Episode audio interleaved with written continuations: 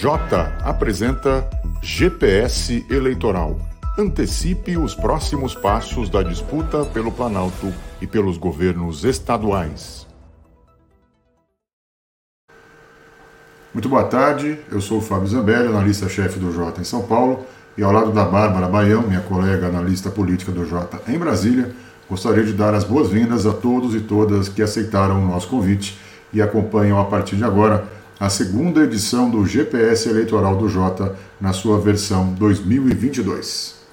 Neste programa, exibido ao vivo, sempre às sextas-feiras, às 5 da tarde, vamos tratar nos bastidores das campanhas, discutir os temas que estão presentes no debate eleitoral e aprofundar a análise sobre os números das pesquisas. Sempre lembrando que esse conteúdo ficará disponível nas plataformas do Jota, no nosso canal no YouTube e também poderá ser acessado depois em formato de podcast para que você possa ouvir todos os episódios quando julgar conveniente no seu agregador preferido. E é por isso que a gente pede que, se você gostar do programa, por favor, curta, compartilhe e ative as notificações do canal. Assim, você ajuda no alcance do material de cobertura do Jota e recebe os alertas de conteúdos em tempo real. E o segundo programa na série vai abordar a judicialização da campanha. Essas e outras perguntas nós vamos submeter a representantes de duas das principais campanhas presidenciais. O primeiro convidado do GPS eleitoral hoje é o ex-ministro da Justiça, Eugênio Aragão que atua na coordenação jurídica da campanha do ex-presidente Luiz Inácio Lula da Silva.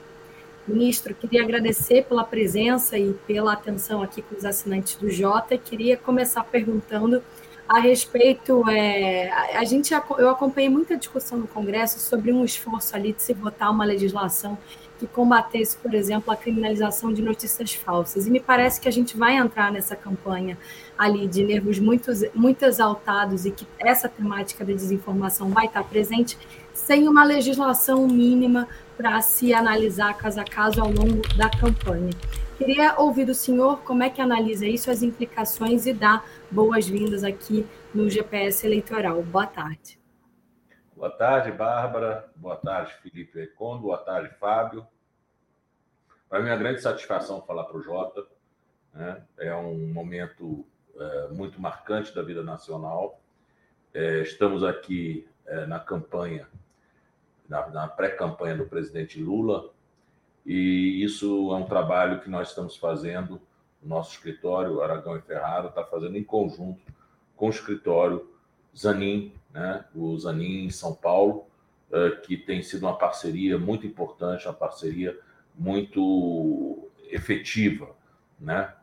É, sem dúvida nenhuma, as chamadas fake news ou as, uh, as inverdades nas redes é um, das, é um dos grandes problemas dessa campanha, porque é um problema que não, não é dessa campanha especificamente, já veio de 2018, mas me parece que é, nós tivemos uma sofisticação né, dessa, dessa técnica de, vamos dizer, de iludir o ouvinte, o eleitor. Né? É, nós lembramos que em 2018 o que se tinha eram, na verdade, em verdades quase que grosseiras, né? É, kit, gay e coisas do gênero que o próprio tribunal tratou de desmistificar, né? Agora, as fake news, do jeito que são construídas, com, vamos dizer, com uma técnica de comunicação muito mais complexa, é, são mais capazes hoje de realmente induzir informação errada, desinformação na cabeça do eleitor. Isso daí porque as fake news são construídas a partir de semi-verdades, né, colocadas fora de um contexto e recheada com um contexto mentiroso, né? E desmentir ou desmontar uma fake news dessa é muito mais complexo do que é simplesmente desdizer uma mentira. Né? É, e a legislação, sem dúvida nenhuma, não está preparada para isso, como me parece que até tecnicamente a gente ainda tem enormes déficits no sentido de é, verificar o impacto desses tipos de, de técnica dentro do convencimento do eleitorado. É, nós temos hoje, vamos dizer, uma capacidade limitada de rastreamento de informações nas redes sociais, mas é muito fácil iludir esse, vamos dizer, esse esforço de rastreamento. Muito fácil, e me parece que é, alguns candidatos, é, ou pelo menos é, os especialistas de alguns candidatos, estão se aprimorando cada vez mais na utilização disso. É, nós já temos hoje, pelo menos, uma referência mais clara na regulamentação da proibição disso. Tivemos também o, o ministro, o ministro Alexandre de Moraes, que teve oportunidade, inclusive naquele voto que ele deu sobre as AIGES que nós propusemos na campanha de Haddad, não é isso? É, de deixar muito claro que o Tribunal Superior Eleitoral, desta vez, não teria mais tolerância a respeito disso. E nós uh, tivemos um teste bastante favorável dessa, dessa uh, vamos dizer, dessa intolerância do, do TSE, quando o ministro Alexandre de Moraes realmente determinou a retirada de referências em sites, em, em posts, né, a respeito da, uh, da mentirosa correlação que se fez entre o Partido dos Trabalhadores e o primeiro comando da capital. E isso daqui, é claro, gerou toda essa onda de, como se costuma dizer na linguagem de rede, de shitstorm, não é isso? Em torno dessa decisão do, do ministro Alexandre de Moraes, mas é, foi um marco, foi um, claramente uma cesura que o ministro Alexandre de Moraes impôs né, nessa campanha. E nós esperamos que isso continue sendo a mesma tendência do tribunal durante a campanha de realmente policiar esse tipo de atuação de desinformação do eleitor. Ministro, boa tarde. Obrigado pela sua presença. Eu queria pedir sua licença para passar a bola aqui para o Felipe Recondo, cofundador do Jota, nosso diretor de conteúdo, que é o nosso convidado super especial para essa edição também especial do GPS Eleitoral. Felipe, obrigado, boa tarde. A palavra está tá com você. Zambelli, obrigado pela generosidade. Doutor Eugênio, obrigado por ter aceito o nosso convite. E em cima disso que o senhor mencionou agora, da retirada de conteúdo, a minha pergunta é: a campanha vai ter uma estrutura específica e vai a todo tempo pedir ao TSE a retirada de conteúdo? Isso vai ser algo sistemático? Vai ser algo de, talvez, um trabalho de formiga para fazer isso? E, claro, é óbvio que isso pode ter também deste lado, do, do, do lado, é, de qualquer um dos lados da campanha, né? É, também, é, vocês estão preparados para para que também seja pedida a retirada de conteúdo de vocês do ar. E isso não, não, até complementando isso, não é meio perigoso ficar acionando o TSE o tempo todo para a retirada de conteúdo do ar? Não dá ao TSE um poder ilimitado para definir qual é o escopo do debate possível? Veja bem, nós tivemos até agora uma atuação bastante equilibrada. Tá? Nós vemos, por exemplo, o, aquela aquela, é, aquele comício que o, o outro candidato fez, né, em, lá em São, foi em São Luís, foi em, foi em Fortaleza, não sei, não me lembro mais direito, mas que houve aquele lançamento da candidatura dele, né? E nós não, nós resolvemos não entrar com nada. Deixamos ele falar, quer dizer, uh, concordamos em que ele devesse falar o que ele, que ele achava que devesse falar e a gente não não chegou a, a questionar isso em juízo. Nós questionamos em juízos, em juízo quando, enfim, há uma situação muito clara de uma mentira que atinja a honra, a reputação do partido e do candidato. Nós atuamos também contra é, ameaças e quanto discursos violentos. Nós temos, me parece, que ter esse tipo de postura até para garantir que o pleito se faça dentro de, vamos dizer, uma linguagem civilizada e que realmente reforce o debate democrático ao invés de resvalar para a troca de xingamentos, né? Então, essa tem sido nossa postura e vai continuar sendo. Eu acho que é importante, ninguém mais legitimado que o adversário para colocar balizamentos nos exageros que possam, porventura, acontecer. Claro, democracia é um debate horizontal, né? Não existe ninguém melhor do que ninguém.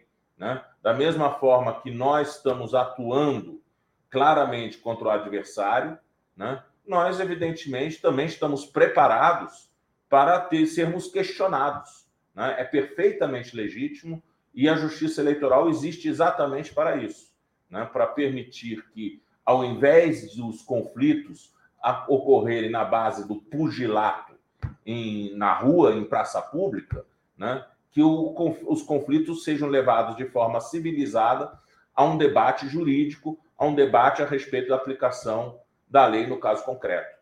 E isso nós faremos, me parece que é um marco civilizatório. Eu acho que a advocacia tem esse papel.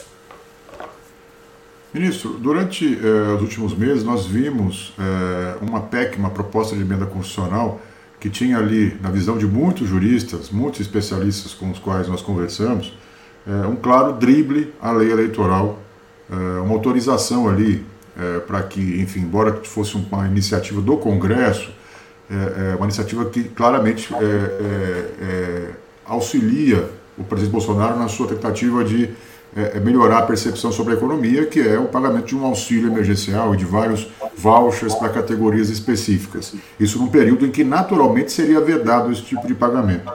É, a, a, impressão que se passou é que aquela medida é, é, deflagrou uma espécie de vale tudo, assim, liberou geral, né? em termos de condutas que eram anteriormente vedadas, é, é, é para muita gente da classe política significou uma espécie de salvo-conduto, ou seja, se passou isso aqui, agora pode tudo. Né? O senhor mencionou que houve muito cuidado na coordenação jurídica da campanha, da pré-campanha, em acionar em evitar a banalização das ações, é, no que diz respeito ao uso ali da, do aparato oficial do governo para eventuais eventos que pudessem configurar a campanha antecipada.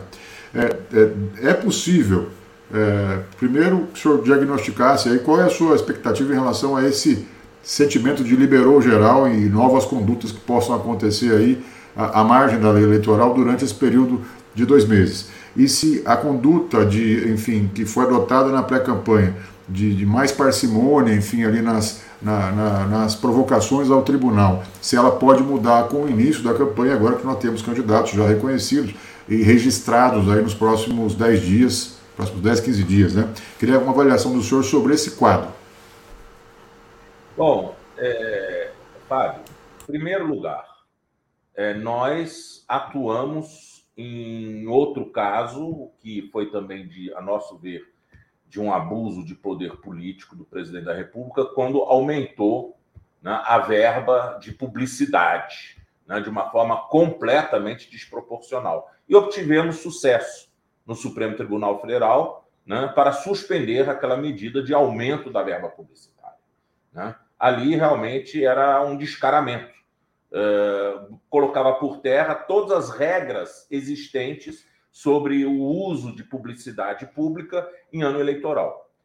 Agora, em relação aos benefícios para a população, nós tivemos, não dizer, não é a advocacia do partido não toma, é, vamos dizer, não faz avaliação política, né? Ela apenas é, é a voz judicial, a voz jurisdicional daquilo que o partido pretende.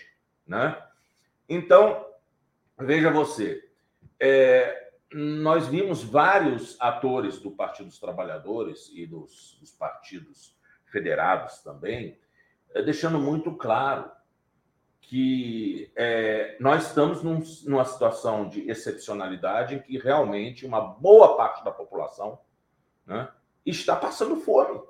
Está passando fome. Né? Nós temos 33% de gente que está subnutrida nesse país. Nós temos hoje mais de 40% da população em situação de risco alimentar. Né? Então, é, é claro que o partido não poderia ser insensível nessa, nessa realidade, até porque nosso, o, nossa atuação né, aqui ela corresponde à atuação política do partido em outras esferas, como no Congresso Nacional. Né? Não pode simplesmente o partido tomar judicialmente uma posição que não corresponde à sua atuação no Congresso. E nós não vimos o PT se colocando claramente contra esses auxílios, porque o PT viu que realmente esses auxílios, neste momento, são necessários. O que não se pode permitir é que se faça dessa concessão excepcional, dessa ajuda às pessoas é, que são economicamente vulneráveis, que se faça disso um prêmio de campanha eleitoral. Né? Isso é uma medida que foi tomada pelo Congresso Nacional como um todo, né? inclusive com os partidos de oposição, né? levando em consideração a situação de extrema precariedade da, vamos dizer, de boa parte da população brasileira. Então, o que a gente não pode permitir é que o presidente da República transforme isso em, vamos dizer, em alguma um bônus eleitoral e que ele se vanglorie disso como uma política pública dele, que não é, que não é política pública dele. É uma política de Estado, uma política de Estado que foi, vamos dizer assim, aprovada pelo, pela grande maioria do Congresso Nacional em virtude da precariedade. Então, não é uma questão de um vale tudo. Se é para a gente uh, contestar vale tudo, a gente contesta, como a gente contestou a verba publicitária. Né? E vamos continuar alertas para que a gente não permita que o presidente da República utilize né, os, as competências que são inerentes a seu cargo para se alavancar eleitoralmente. Ou seja, doutor Eugênio, se o presidente for a um comício, algum ato de campanha e disser eu fiz isso, eu trabalhei pelo Congresso, eu ajudei, eu isso, isso, aquilo, aí o partido entraria com alguma representação para dizer que aí sim é abuso. Ou seja, essa é uma decisão do Congresso Nacional, o presidente não poderia se beneficiar dela de forma alguma, nem bater no peito e dizer isso aqui eu ajudei a fazer. Seria isso. Aí configuraria o abuso. É algo, isso é algo a se examinar. Né? Vamos ter que ver no caso concreto o, o discurso que ele adotar. E em casa, cada caso nós vamos examinar. Mas a, mas a priori não há, não há nenhum tipo de abuso por conta da aprovação dessas medidas. Da aprovação em si, não, por causa da sua excepcionalidade o, o tal estado de calamidade, né? que a própria lei ela excepciona. Ministro. Diga, Bárbara. Não, por favor, vá.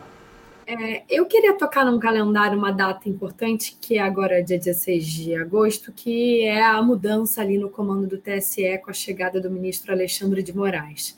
Queria saber do senhor se há alguma expectativa dentro do núcleo jurídico do PT sobre a mudança na relação, o que esperar desse dessa troca de comando no TSE, e pergunto isso porque, por exemplo, conversando ali com o outro lado, a campanha do presidente, há uma aposta é, do entorno de que o diálogo seria melhorado. Queria saber se desse lado aqui o senhor tem alguma avaliação a respeito ou avalia que, que o, o, entendimento será muito semelhante ao que se deu na gestão do ministro Fachin e até mesmo do ministro Barroso?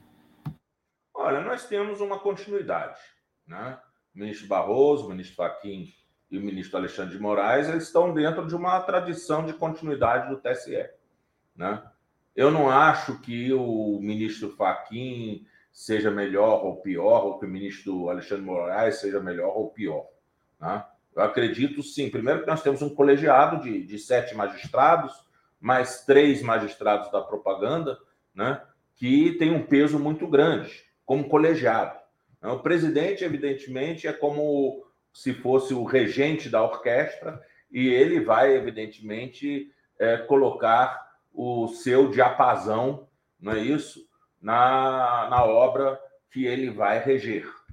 Né? E eu acredito, como ao mesmo tempo que eu acho que o ministro ministro é, Faquim tem sido uma pessoa com muita sensibilidade, né? Eu acredito que nós vamos também ganhar muito com o ministro Alexandre de Moraes, porque o ministro Alexandre de Moraes ele tem também o seu estilo próprio, que é um estilo muito assertivo, muito claro, né? E ele já mostrou isso também durante esse recesso de colocar balizamentos claros a abusos.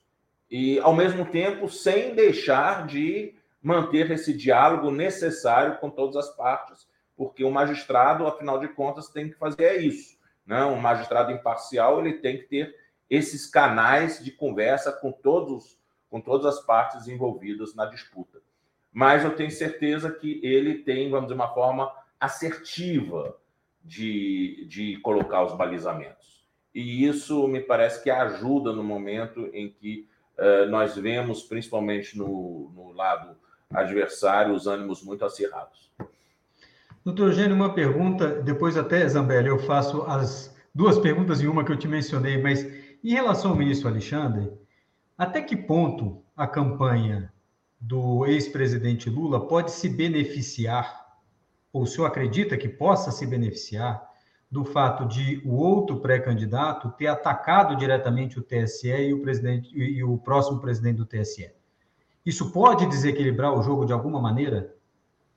Olha, pelo que a gente viu até hoje, em todas as contendas provocadas pelo outro candidato, tanto o Supremo Tribunal Federal quanto o Tribunal Superior Eleitoral se mantiveram muito altivos. Né? Não fizeram, vamos dizer, esse tipo de provocação interferir no seu trabalho jurisdicional. Conseguiram manter é, o equilíbrio e conseguiram manter também a imparcialidade. Tá? Isso está muito claro para mim. Então, eu não acho que. É claro, veja bem, é, no, no direito processual, quando a gente estuda direito processual, e a gente estuda o assunto, por exemplo, de, é, de suspeição do juiz, né? existe uma regra muito clara, né? que aquele que provoca né, a, é, o ato, é, o ato que por si só ensejaria declaração de suspeição, aquele que provoca aquele ato, não tem o direito de se valer da suspeição. Então, se eu dou uma canelada no juiz, eu não tenho o direito de dizer que o juiz agora é suspeito. a canelada quem deu fui eu. Né? Então, isso aqui vale também para o eleitoral. Quer dizer, é, o que se espera, sim, e eu acho que são magistrados extremamente experientes, né? que eles consigam realmente se manter altivos. Até agora, a gente não tem desconfiança nenhuma de que isso daqui tenha acontecido e continuará a acontecer. Ao, vamos dizer, o ministro Alexandre de Moraes não tem batido boca e não vai bater boca. E é, é bom que seja assim, até para que, vamos dizer, a, aquela tentativa de acirrar, vamos dizer, o clima da campanha como um clima de polarização e violência, que isso não seja ainda mais, uh, vamos dizer, seja ainda mais uh, piorado. Né? É importante que o judiciário funcione aí como um freio, um claro freio. Porque nós, o que nós queremos é, é ter a chance para exibir programa, né, fazer debates e ter trocas de ideias. Né? Agora, se, claro, é, houver agressões, nós temos que nos defender. E nós temos até agora toda razão para achar que o tribunal tem sido extremamente competente e efetivo nisso. Né? E vamos acreditar que continue também. Então, Eugênio, duas perguntas em uma. O senhor foi vice-procurador-geral eleitoral 2014 e acompanhou a eleição da ex-presidente Dilma eh, e com várias acusações de abuso de poder, né, por parte dos adversários.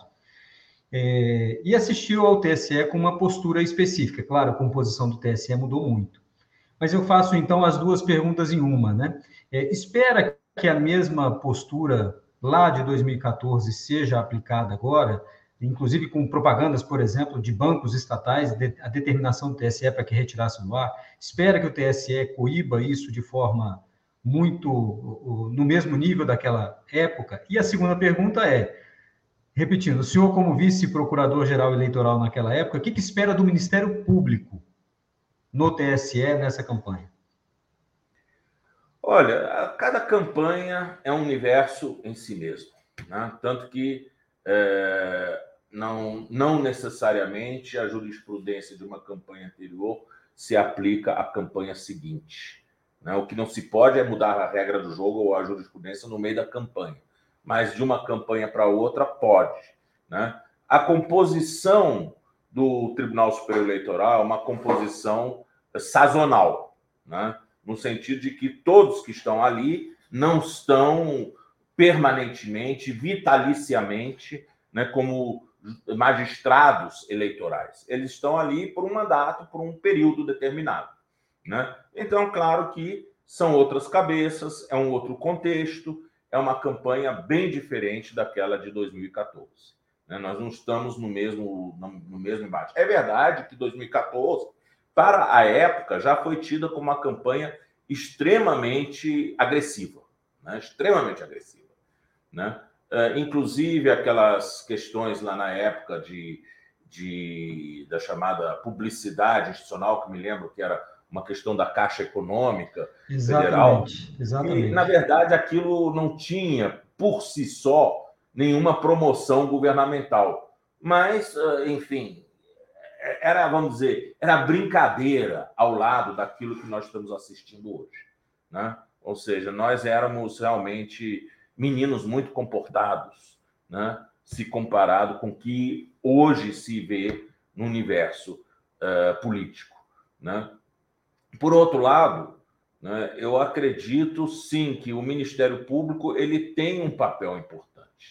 Né? O Ministério Público, ele, vamos dizer, no momento em que as regras estão sendo feridas e as partes, vamos dizer, por razões pragmáticas muitas vezes, não levam essas questões ao tribunal, né? compete ao Ministério Público, como realmente representante do interesse público, ele levar e ter a iniciativa de levar abusos para a própria corte. Ele tem essa legitimação e isso se espera, né?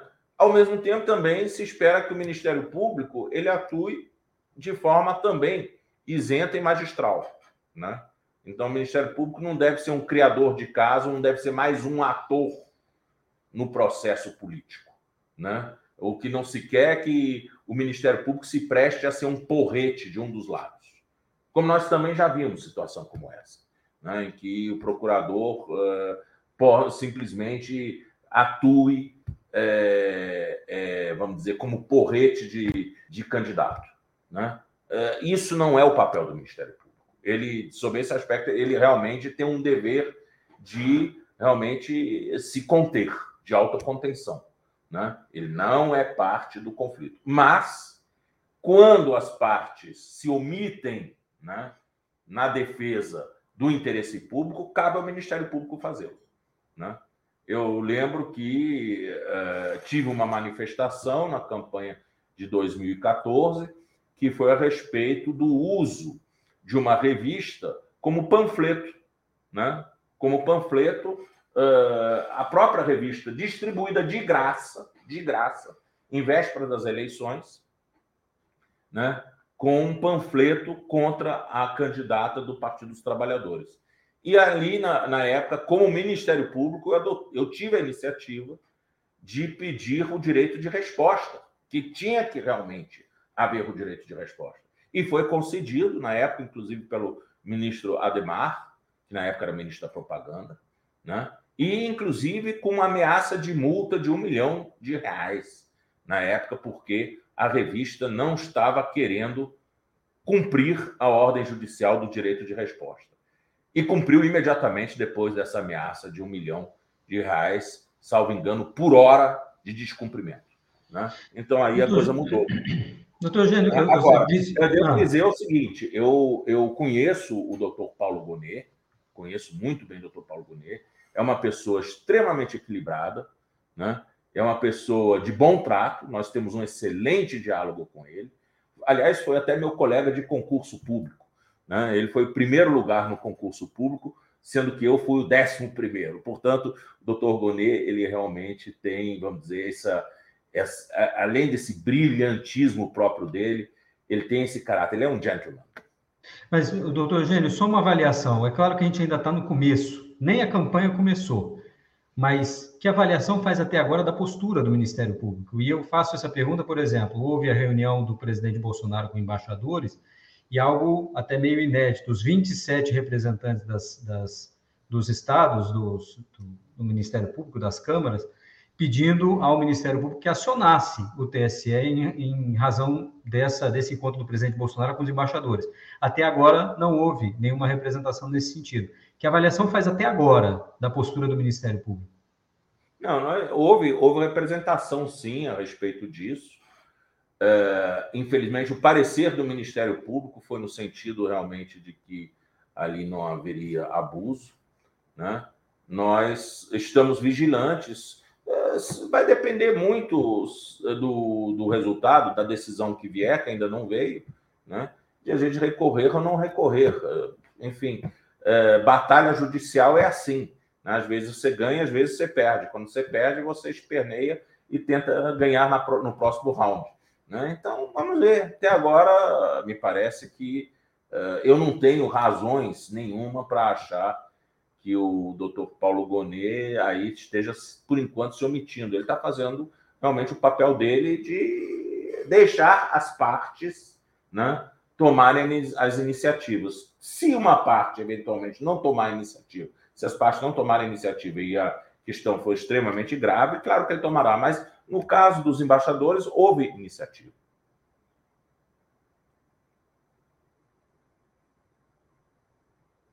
Ministro, eu queria fazer uma pergunta para o senhor a respeito do 7 de setembro. Né? O 7 de setembro, ao que tudo indica, será o. Para o presidente Bolsonaro, ele está planejando o 7 de setembro como o principal ato político, talvez, da sua campanha eleitoral. E é, um, é uma, uma, data, enfim, que tem ali um, uma, uma, parcela desses eventos do 7 de setembro que são eventos oficiais, né? são paradas militares, desfiles cívicos, enfim, com a presença de chefes de Estado, com a presença, com toda ali uma pompa e circunstância ofici oficial né, do, do governo. É, eu pergunto ao senhor, é, é, motivo de preocupação dentro hoje da coordenação de, de, jurídica da campanha do ex-presidente Lula é, que se possa configurar algum tipo de ali é, conflito nesses eventos 7 de setembro entre o que é a agenda oficial, o que é uma agenda de campanha, porque me parece que o presidente está procurando, inclusive, mudar ali locais de seus aliados, né, mudando ali locais de, de desfiles. No Rio de Janeiro tem essa, essa polêmica já envolvendo a mudança do local do desfile. Eu queria saber se preocupa o 7 de setembro de uma forma geral e se essa, essa fronteira ali entre o que é o evento oficial e que o evento de campanha pode ser objeto de algum tipo de contestação dentro da coordenação da campanha do ex-presidente Lula. Olha, nós estaremos muito atentos, né? Estaremos muito atentos sobre aquilo que vai ser dito, sobre o comportamento se vai ser comportamento de um chefe de Estado ou se vai ser um comportamento de um candidato. Né? Até porque ali temos uh, recursos públicos sendo gastos, né? nós temos ali o uso de um espaço público e o uso de, certamente, de equipamento público como uh, tanques de guerra e outros, e outros equipamentos militares teremos deslocamento de tropa, né? Se isso tudo for um pano de fundo para um comício, evidentemente isso merece ser questionado, né?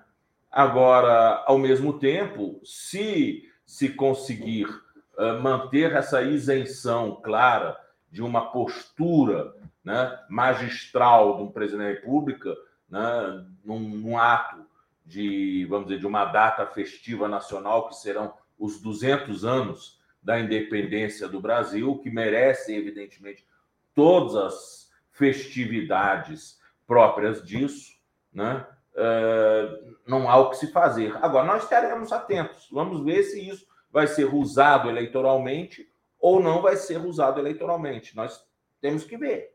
Por enquanto, o que a gente sabe é que existe, vamos dizer, um deslocamento do local que normalmente enfim, esses desfiles eram mais feitos no Flamengo, não é isso? E agora vai ser feito em Copacabana, que não é um lugar é, próprio para desfiles, Avenida Atlântica. Ah, mas, enfim, tem sido, por outro lado, um lugar marcado pelos comícios do outro candidato. Né? Então, isso já deixa a gente, evidentemente, alerta. Né? Mas, por enquanto, só porque mudou o lugar, se se mantiver, vamos dizer, o script, né, a liturgia do cargo, não há o que se fazer. Agora, se a liturgia do cargo for desviada, for corrompida para transformar aquilo lá num comício uh, e, eventualmente, até com conclamação da população para atos de violência, aí, evidentemente, a conversa é outra. Ministro, queria fazer uma pergunta relacionada a esses questionamentos insistentes sobre a lisura das urnas eletrônicas e do processo eleitoral. Me parece que essa estratégia é, bolsonarista já foi eficaz porque tornou esse assunto um tema de campanha. Então, queria saber se o senhor avalia que há alguma medida que o Tribunal Superior Eleitoral possa fazer, ouvindo ali, inclusive pedidos que têm chegado para a Comissão de Transparência, que se possa ali dar um agasalho melhor a essa narrativa de lisura no processo, ciente de que esse é um assunto que já contaminou o processo de campanha e eventualmente alguma medida pode ajudar a mitigar justamente aí é, episódios de violência como no 7 de setembro. Olha, infelizmente, o que a gente vê é uma estratégia, uma estratégia de desacreditação das instituições, né? de, de, corro de corroer a credibilidade dessas instituições. Né? Isso não está apenas na questão das urnas, como também em também nas, nas, nos diversos ataques pessoais feitos a ministros a componentes dos tribunais. Né? Isso eu acho que é extremamente grave, é muito grave, realmente, porque, enfim, a palavra do maior magistrado da nação, que é o presidente da República, tem peso. Né? Tem peso. E é para ter peso também, porque, afinal de contas, é em cima disso que se estrutura né, toda a soberania nacional. Né? Ele é o maior soberano. Então, uma, uma vamos dizer, a, a quebra da credibilidade do sistema partindo do presidente da República é um fato extremamente grave. Né? Ele realmente abandona seu papel de magistrado para ser um, vamos dizer, uma pessoa, é, um ator político agressivo que está ali a, a atacar né, a estrutura do Estado brasileiro. Isso é muito grave. Agora, é, me parece que as respostas que o TSE tem dado até aqui são extremamente equilibradas e são extremamente eficazes também. Me parece, se você olhar hoje nas estatísticas né, é, das, das enquetes feitas, né, é, perto de 80% dos brasileiros, 78%, segundo a mais recente enquete, tem plena confiança nas urnas eletrônicas. Tá? Uh, evidentemente, você tem alguns que, vamos dizer, não têm opinião formada, e você vai ter provavelmente uma minoria de uns 15%, né, que, vamos dizer, são os eternos apoiadores de arruaças contra os poderes constituídos. Uh, mas isso aqui mostra que realmente, vamos dizer, a desconfiança em relação ao sistema ela é mínima e me parece também que todas essas iniciativas que se fizeram até agora, da Carta Democrática, né, da exibição de confiança nas instituições, feitas pela sociedade civil e por órgãos representativos, inclusive da economia nacional, né, eh, indicam para o lado contrário, tá? que essa tentativa de desacreditar as urnas e desacreditar as eleições não deu certo. Ministro, eu queria fazer uma pergunta para o senhor a respeito de um tema que é, já causou, já, já, levou a provocações ao, ao TSE é, antes do início da campanha eleitoral, que são as manifestações artísticas, em shows, em eventos musicais, sobretudo, é, de personalidades né, do mundo da música, enfim, do teatro, em favor de determinado candidato. Acho que majoritariamente até agora em favor do ex-presidente Lula, mas também tivemos atos em favor do Bolsonaro. É, na ocasião, durante o Lula Palusa, aquele festival realizado em São Paulo, houve uma demanda do Partido Liberal, do partido do, do Bolsonaro, para que se fosse feita ali uma, enfim, a, a organização do festival, né, é, uma advertência a um, a, um, a um evento musical é, que foi realizado durante aquele festival em que havia um pedido ali de voto na avaliação do PL ao ex-presidente Lula. É, é, claro que, como nós temos uma profusão de shows agora, sobretudo depois desses dois anos de pandemia, esse ano de 2022 tem assim, uma, uma infinidade de shows programados aí para esses dois meses, tem até o Rock in Rio agora, em setembro, próximo do primeiro turno. É, e esse tema seguramente vai ser deliberado em algum momento pelo TSE. Até agora não houve uma deliberação do, do, do plenário. Né? Tem decisões ali, primeiro de plantão, depois a, foi caçada a decisão de plantão, mas liminarmente, não foi objeto de um debate ainda pelo, pelo Pleno. É, eu queria ouvir do senhor se, se existe uma, um olhar né, da, da coordenação jurídica para esses eventos que vão acontecer uh, nesses dois meses. Uh, existe também até uma orientação, o que, que, que pode fazer um, um, né, um, um, artista no palco, qual é o limite da censura e, a, a, e o pedido de voto que pode configurar ali, enfim, alguma infração eleitoral, na sua avaliação, e também se o senhor espera que o TSE estabeleça algumas balizas, né? Porque a gente sempre.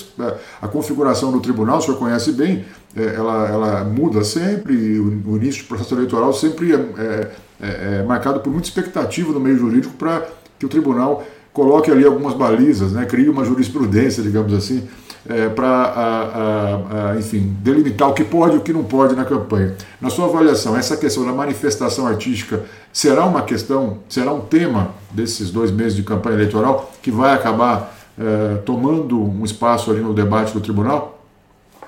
Olha, primeiro nós temos que lembrar só que o caso do Lula Palusa né? só, não, só não teve um julgamento próprio do tribunal porque houve uma desistência. Né? O próprio PL retirou o pedido. Né? Então não houve julgamento ali dessa questão. O que existe é a proibição de showmício. Isso é muito claro. Quer dizer, os partidos não podem, é, é, é vamos dizer, contratar artistas para fazerem shows nos comícios eleitorais. Isso é proibido. Né? Agora, manifestações espontâneas são incontroláveis. E isso, vamos dizer, pode ser tanto do lado de um sertanejo pelo outro candidato, como pode ser de algum, algum cantor da música popular brasileira do lado de cá. Né? Isso pode ser perfeitamente, pode acontecer, e isso por si só não é nenhuma irregularidade eleitoral dentro de um show. Né? São manifestações espontâneas, uh, coletivas, porque muitas vezes você vê, na verdade, o próprio público né? Uh, gritando palavras de ordens, o próprio público uh, gritando o nome de candidato. Né? E isso daí não é algo que possa ser atribuído a este ou aquele candidato. Isso não é algo planejado, não é algo que faça parte da campanha, e sim é, vamos dizer, o ambiente de campanha que tomou conta da sociedade e são legítimas expressões de preferências eleitorais. Não me parece que ali haja nada para ser corrigido e não há nada de irregular nisso. Não há nada de irregular nisso. Tanto assim é que nós vimos que, apesar de não ter tido nenhuma manifestação oficial do TSE, mas o que se viu foi, assim, nos bastidores, um certo incômodo, né? com essa coisa de, inadvertidamente, talvez o ministro Raul Araújo ter realmente imposto esse tipo de censura a um show que não era um show do Partido dos Trabalhadores, não era contratado, não tinha nada de nenhum propósito, foi simplesmente algum ator, algum, algum cantor que resolveu manifestar a sua preferência política. E isso não tem como, você não tem como, vamos dizer, censurar alguém de manifestar sua preferência política, porque se fosse assim, nós não poderíamos nem colocar plástico com o nome do candidato nos nossos automóveis. Não é isso? Então, me parece que fica nesse contexto de exibição de preferência política. E isso é perfeitamente legítimo dentro da liberdade de expressão, da liberdade de participação né, nas campanhas políticas, na vida política da nação. Então, Eugênio, é, houve ontem e nos últimos dias ações contra o ex-presidente Lula também por propaganda antecipada. Inclusive, nesses eventos se fala que o, o, o PR argumenta e o, o pré-candidato Bolsonaro argumentam que há pedido explícito de voto. é, como é que a, a, a, campanha se defende dessa argumentação. E uma última pergunta, até porque a gente está chegando aqui ao final, me parece, e eu conheço o senhor desde muito tempo, ainda do Ministério Público, que a gente está vendo uma estratégia de defesa que é típica de quem está em primeiro lugar nas campanhas, que é um tom mais baixo, um tom mais tranquilo, mas essa estratégia pode mudar se as pesquisas mudarem, esse, esse discurso, é, ou essa postura, essa, como eu diria, essa estratégia pode mudar se a campanha se aproximar, o presidente Bolsonaro se aproximar, a gente pode ver mais atuação da, da, da campanha jurídica no TSE se isso acontecer? Bom, duas coisas primeiro. Em relação às, às representações feitas pelo Partido Liberal, eh, nós ainda não fomos intimados. Né? Então, realmente não tem como opinar a respeito disso ou daquilo. Claro, evidentemente, uh, nós entendemos que não tem nenhum tipo de voto, de pedido de voto, não há nenhum tipo de campanha antecipada nisso daí. Né? Uh, nós temos isso sim, manifestações espontâneas, né, dentro de um discurso espontâneo, mas não há ali nenhum tipo de uh, conclamação né, para pedido de voto. Então nós, mas nós não, por enquanto não vamos nem adentrar isso porque não chegou a hora ainda. Nós ainda não fomos intimados, ainda não conhecemos o teor dessas representações. Em relação ao tom da campanha, veja bem, uma coisa são os atores, são os atores políticos que têm todo o direito de, vamos dizer, levar eventualmente o tom, né? de bater boca, isso faz parte de uma disputa. Né? As disputas no Brasil nunca foram disputas escandinavas. Né? Nossas disputas são realmente estão mais para sicilianas, não é isso? mais para italiano, carcamano. Né? Então, é, eu não acho que isso seja tenha nada demais. Agora, a advocacia é uma coisa diferente. Nós não confundimos o advogado com o próprio cliente. Né? A advocacia tem que manter esse, esse tom, vamos dizer, de certa altivez e distanciamento dos conflitos, até para poder, na tribuna, cobrar o direito do seu cliente. Né? E nós temos ali uma excelente relação, inclusive, com o ministro Tarciso. Né? O ministro Tarciso é um querido amigo, né? ele, ele é meu colega, inclusive, da Universidade de Brasília, né? tenho a melhor relação com ele, e isso é muito importante. Isso é muito importante porque acredito que no, no patamar do no patamar jurídico, né, a, a conversa não pode ser a conversa da disputa, né? Tem que ser uma conversa realmente do diálogo em que se resolvam eventuais é, contendas dentro da lei, dentro da tranquilidade, dentro da exposição, vamos dizer, fria das suas teses de defesa. E estamos muito tranquilos de fazer isso, mesmo mais adiante na, na campanha eleitoral, mesmo que ela venha a, a esquentar. É possível que, esquentando a campanha, às vezes tenha um número maior de representações. Isso é muito provável, até porque a propaganda nem começou ainda. Né? Na hora que vier a propaganda, começa o tiroteio. Né? Um fica dizendo que o outro né, fez uma propaganda que, vamos dizer, extrapola os limites permissivos. Né? Isso é muito comum. E se for pela, pela nossa experiência da campanha de 2018, a quantidade de representações assim a, é, vai muito além de uma centena. Né? Então, isso vai evidentemente acontecer novamente. É um, é um trabalho duro, é um trabalho realmente diuturno, em que, vamos dizer, a equipe jurídica fica ocupado 24 horas por dia, 7 dias por semana. E isso, a gente já tem essa experiência de 2018 e certamente a gente não espera menos do que isso neste ano de 2022. Correto. Ministro, Correto. muito obrigado pela sua presença mais uma vez. Queria agradecer pela atenção com os assinantes do Jota e deixar aí um espaço para suas considerações finais. Olha, eu acho que o mais importante realmente nesse momento é que a gente tenha consciência de que toda eleição é a festa da democracia. Né? E essa democracia que nós tanto, é, por, pela qual nós tanto lutamos depois da ditadura militar, a partir de 1985, é talvez o maior ativo da sociedade brasileira. Né? E neste momento, cabe a todos os atores ter isso em mente, que esse é um jogo democrático, esse é um momento de festa da democracia.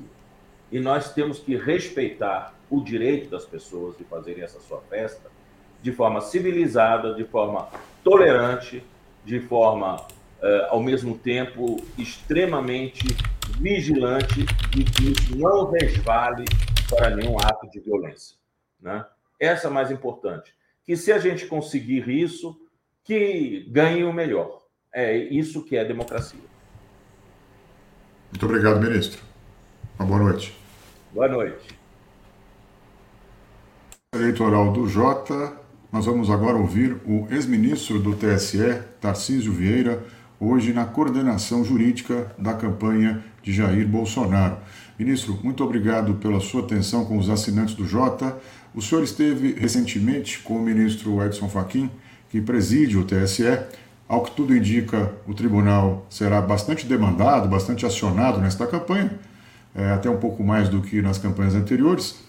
Já existe uma certa animosidade entre o presidente Bolsonaro e os ministros que estão, ou que estarão, pelo menos, à frente da condução dos trabalhos, da organização da eleição, enfim, do processo eleitoral como um todo. Eu pergunto ao senhor: o senhor acredita que enfrentará mais dificuldades na corte? na defesa de uma candidatura que coloca o TSE, de certa forma, em xeque ali quase que permanentemente? É um prazer sem par, né, poder participar do GPS eleitoral, agora na, na condição de modesto advogado eleitoral, depois de ter passado pelo Tribunal Superior Eleitoral. É, a questão é bem interessante, né? É, em função da própria rotatividade que é própria não só dos mandatos eletivos na chefia do executivo, mas também no próprio Tribunal Eleitoral, que trabalha nesse sistema é, de recondução bienal, é, estacionaram né, no, no, mesmo momento histórico pessoas que têm personalidades é, fortes, né? personalidades que, é, numa correlação, ainda que diplomática, amistosa, possa aqui acolá é, darem asa a algum tipo de, de faísca, algum tipo de, de, de fricção é, eu quero crer que, ao fim e ao cabo, tão logo terminadas as eleições, o saldo seja extremamente positivo, que a gente possa olhar para trás e verificar que os ânimos foram é, serenados, porque, muito embora sejam pessoas dotadas de personalidade forte, tem que prevalecer a razão, né, em nome da, da boa ordem jurídica, da boa ordem política. É, a candidatura em si traz desafios profissionais é, em profusão, não só para mim, mas para qualquer advogado. É, as últimas eleições no Brasil têm sido extremamente disruptivas, né? E não só é, em relação às eleições havidas no passado, antes mesmo das temáticas da urna eletrônica, mas até na comparação de candidaturas dos mesmos personagens, né? A questão, por exemplo, da, do desembolso financeiro, da campanha Bolsonaro anterior é, encontrava eco numa realidade bem diferente da atual. Na época, o presidente, no, no linguajar é, mais popular, é, era é, estilingue, né? era pedra, e agora é vidraça. Né? Então, é, essas reeleições também, sem necessidade de desincompatibilização, segundo o marco normativo escolhido é, pelo sistema brasileiro também é, colocam no ar é, fricções muito relacionadas ao uso das máquinas administrativas. Né? É, já se via é, na visão histórica até de Tocqueville, né, no Democracia da, da América, que o titular de um mandato eletivo, em sendo possível a reeleição, já administra né, aquela sociedade com olhos nela é, reeleição. E sem a desincompatibilização, é que não foi obrigatória nem forçosa, tanto pela emenda que introduziu essa nova sistemática no Brasil, como pelas decisões subsequentes do Supremo, lançaram esse desafio de controlar é, a máquina administrativa em período eleitoral e de promover uma distinção que seja é, objetivamente articulada entre o trato da coisa pública, que continua exigindo dos administradores né, é, posturas administrativas ativas, passivas, é, reativas, inclusive a, a dificuldades muito aflitivas, algumas excepcionais, como a, a, a questão é, da Covid, e o trato é, das campanhas eleitorais. Né? Então, há um desafio maior nesse panorama, né, nessa moldura quadro, quando é, candidatos é, à reeleição, em qualquer nível é, da federação, não abandonam os cargos para se lançarem em disputas. Né? Então, a própria lei eleitoral, a lei é, número 9.504, dedica um capítulo integral, né, o capítulo das condutas vedadas aos agentes públicos em campanhas eleitorais. Mas a, a, a nossa visão mais técnica, mais científica, mais desapaixonada, indica que essa será uma eleição tão desafiadora como outras que nós já tivemos, inclusive em passado bastante recente. Doutor Tarcísio, me permita insistir nessa pergunta, depois a gente volta às condutas vedadas e a gente tem uhum. várias perguntas sobre isso, né? Mas o, o, o, cliente do senhor presidente Bolsonaro já fez críticas muito objetivas, contundentes, inclusive pediu o impeachment do próximo presidente do TSE. É, e contesta, inclusive, sua imparcialidade, disse, disse em entrevista recente que ele cometeu ilegalidades, inclusive, na condução de inquéritos e tal. Como é que fica a relação do juiz com o candidato diante de uma, de uma relação como essa. É, como é que é defender um candidato que coloca em xeque objetivamente a, a condução pelo presidente do tribunal e mais ainda de todo o sistema que, que conduz uma eleição? Felipe, é, é, eu entendo, compreendo muito bem a, a pergunta, mas não me sinto muito habilitado a enveredar por essas questões de, natureza política, né? É, eu volto a insistir, existem retóricas né, em todos os ambientes, no jornalístico, no, no, da advocacia, no da política. O problema é que nós estamos experimentando é, debates de personagens que estão é, verbalizando em ambientes diferentes, né? É, nós podemos tanto analisar é, uma eventual verborragia do discurso político, enveredando pela questão do desenho institucional, da justiça eleitoral, do comportamento pessoal de alguns presidentes que também não encontravam correspondência com comportamentos anteriores, como podemos também enveredar né, por é, atecnias é, do universo jurídico quando parte para discursos políticos, né? Então, é, são entrechoques novos. Assim, do ponto de vista pessoal, é, desde o início, nunca apareceu o papel do, do advogado promover filtragens no discurso político do cliente, nem filtragens no comportamento institucional é, da justiça eleitoral. Pessoalmente, eu gostaria de, de sugerir que houvesse né, mais serenidade, mais diplomacia, menos fricção eu acho que é, é o tipo de embate que não serve a nenhum dos dois lados. Não haverá um, um vencedor de numa disputa é, como essa, mas isso não afeta de maneira nenhuma uma atuação é, de advogado que se pretenda é, profissional, isento, racional, não apaixonado, desinteressado do discurso presidencial especificamente, o que eu posso dizer é que o presidente desenvolve raciocínios intelectivos de ordem política, extremamente coerentes até com raciocínios que o trouxeram ao cargo que ele ocupa, né? Então, na ambiência política de uma democracia assim que se pretenda é madura, viva, pulsante, é, não haveria espaço, por assim dizer, para é, reações que criticassem posicionamentos, no ponto de vista político, por mais ácidos que esses posicionamentos fossem. Né? Dentro do debate político, quase tudo cabe. Né? Agora, a questão específica é, do impeachment, ela está baseada numa leitura pessoal do presidente da República do que se contém na própria Constituição da República, que proscreve, né, em relação à atividade de ministro do Supremo, né, é, a adoção de condutas ligadas a crimes de responsabilidade. Né?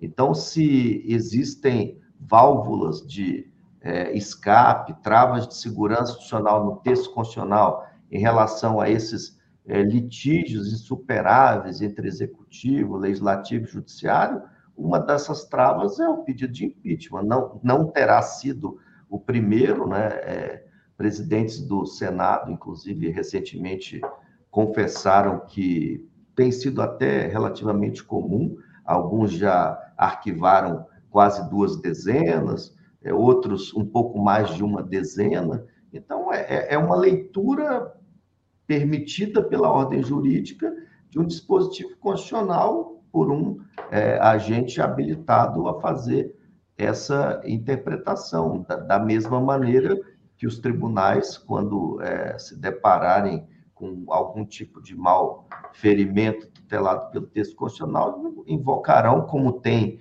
invocado também, né, é, questões que, que possam, é, para leigos, né, assustar um pouco mais do que para nós.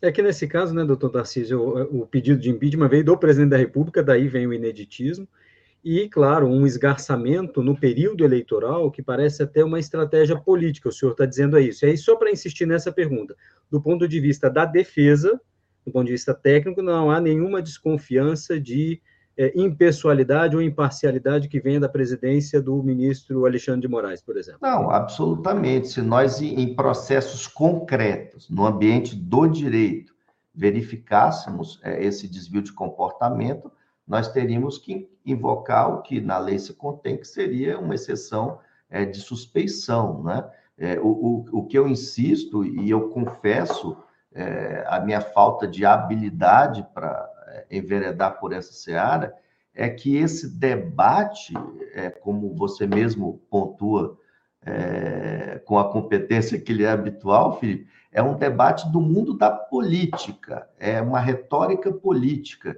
e que é no, na minha compreensão modesta, inédita na boca do Poder Judiciário. Então, é, é essa questão do ativismo judicial da justiça eleitoral, que não deixa de ser um ativismo com referibilidade a um setor específico do direito, ao lado de outros ativismos que nós podemos é, é, enumerar, ativismo judicial do Supremo Tribunal Federal, então, um neoconstitucionalismo, dando asa a um neoeleitoralismo, a um neoprocessualismo, a todos esses setores, isso aqui é um pouco novidade, né? Ministros proferirem discurso de natureza política, ainda que na defesa da instituição que presidem, e membros do executivo e do legislativo proferirem discursos jurídicos fora da sua seara própria, né? Então, no, no momento de, de fricção, é, todo aquele ferramental ordinário, ele fica um pouco inservível, né? E, e o nosso papel é, é analisar quais são é, os limites dessas excepcionalidades, né? Até no plano institucional puro, é, abdicada essa, essa discussão, nós vimos até por conta é, da pandemia é, a utilização em larga escala de direitos de exceção, né? Flexibilização de lei de responsabilidade fiscal, de lei de licitação, flexibilização da data da eleição, que é algo inédito no, no direito brasileiro. Nós sempre dizíamos que tudo pode atrasar, menos a, a, eleição. A eleição atrasou e quase que não houve, né? É premida por essa aflitividade própria do, do quadro sanitário de pandemia. Ministro, é, a questão da urna eletrônica e da segurança do sistema eleitoral, ela foi trazida para o centro do debate. Assim, eu, eu costumo dizer que, mesmo que o presidente hoje deixasse de falar do tema, seria, eu acho que, tarde demais, porque eu acho que seus apoiadores, e quando você traz, você induz uma narrativa durante um certo tempo, você perde um pouco do controle de como isso é usado né, por parte sua, dos seus aliados, seus apoiadores, etc. É, é fato que é, é, um, virou um tema central na campanha eleitoral, coisa que há muito tempo no país a gente não, não via, desde a implantação do sistema eletrônico é, é, de, de, votação de apuração. O senhor é um conhecedor exímio da Corte Eleitoral, da Suprema Corte Eleitoral, do TSE. O TSE já se posicionou sobre um caso, enfim, específico, que eu não quero nem tratar especificamente desse caso, mas as consequências dele, de um parlamentar, na ocasião, que fez, eh, enfim, uma divulgação, uma, uma publicação no dia da eleição, eh, apontando supostos problemas em urnas, e isso resultou no, no, numa ampla apuração que resultou na cassação do seu mandato é, pela, pelo TSE. Naquele momento, o TSE passou uma mensagem bastante expressiva de rigor no combate à disseminação de informações que é, colocassem de forma é, inidônea, digamos assim, é, em dúvida o sistema eleitoral. Como a urna eletrônica e o sistema eleitoral já está posto no centro do debate, eu queria saber do senhor como, tecnicamente, como o senhor mencionou, né, o seu conhecimento técnico, é, se o senhor entende que a, o tribunal abriu um precedente para medidas mais efetivas e mais preventivas até, enfim, não, não apenas no dia da votação e por uma discussão a posteriori, né, como foi o caso do delegado Francisquini, mas é, tudo indica que o ministro Alexandre de Moraes tem dito com frequência nos seus votos, nos seus posicionamentos públicos, que o que aconteceu em 2018 foi um aprendizado para 22 no sentido de como agir, na velocidade que o tribunal terá que agir para é, combater desinformação e outros, e outros questionamentos que apareçam na campanha. O senhor acredita que o TSE será rigoroso nesse sentido e isso, de alguma maneira, é, o preocupa como coordenador jurídico da campanha do presidente, já que é, é debaixo da campanha do presidente que está o maior ativismo nesse sentido hoje? eu vou falar com a sinceridade devida que, que, que, que, me move nessa entrevista. Nos anos que eu passei na Justiça Eleitoral, duas vezes como ministro é, substituto, duas vezes como é, ministro titular, é, como juiz da propaganda eleitoral da eleição de 14, eu dirigi a escola judiciária eleitoral duas vezes, integrei dezenas de grupos de trabalho, muitos dos quais ligados ao estudo dessa matéria, uma vez, inclusive, por designação do excelente presidente Luiz Fux, hoje do Supremo, aquela época do TSE, participei na audiência pública do Senado de quase três horas, né? É, é, também extremamente belicosa essa audiência pública, e eu perguntava com toda sinceridade para é, percrustar a raiz desse debate e a pergunta que eu fazia, Fábio Felipe, era: os senhores acham realmente que isso aumenta a confiança ou a sensação de confiança? Porque são coisas diferentes.